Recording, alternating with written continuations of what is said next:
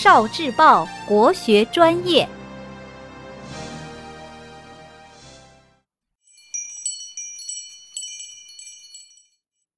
神话人物图谱：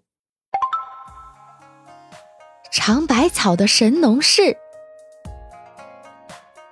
传说神农氏长着牛首人身，他的身体像玻璃一样透明，身体里的五脏六腑都能很清楚的看见，吃进身体的食物在身体里的变化也都能看得清清楚楚。后来他当上了部落首领。为了能找到可以滋养身体的粮食作物，也为了能找到治疗疾病的草药，神农氏决定亲自去尝百草，看看哪些植物能吃，哪些不能吃，哪些植物能治病，哪些有毒。神农氏到了一座长满奇花异草的大山，山下围着一群狼蛇虎豹。神农氏挥舞神鞭，赶走了野兽后，开始尝百草。一边尝一边记录。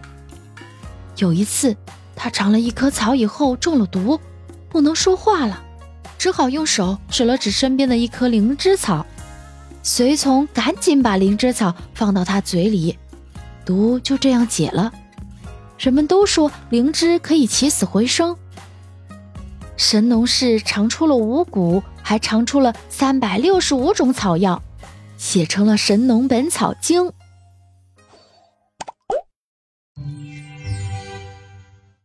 聆听国学经典，汲取文化精髓，关注今生一九四九，伴您决胜大语文。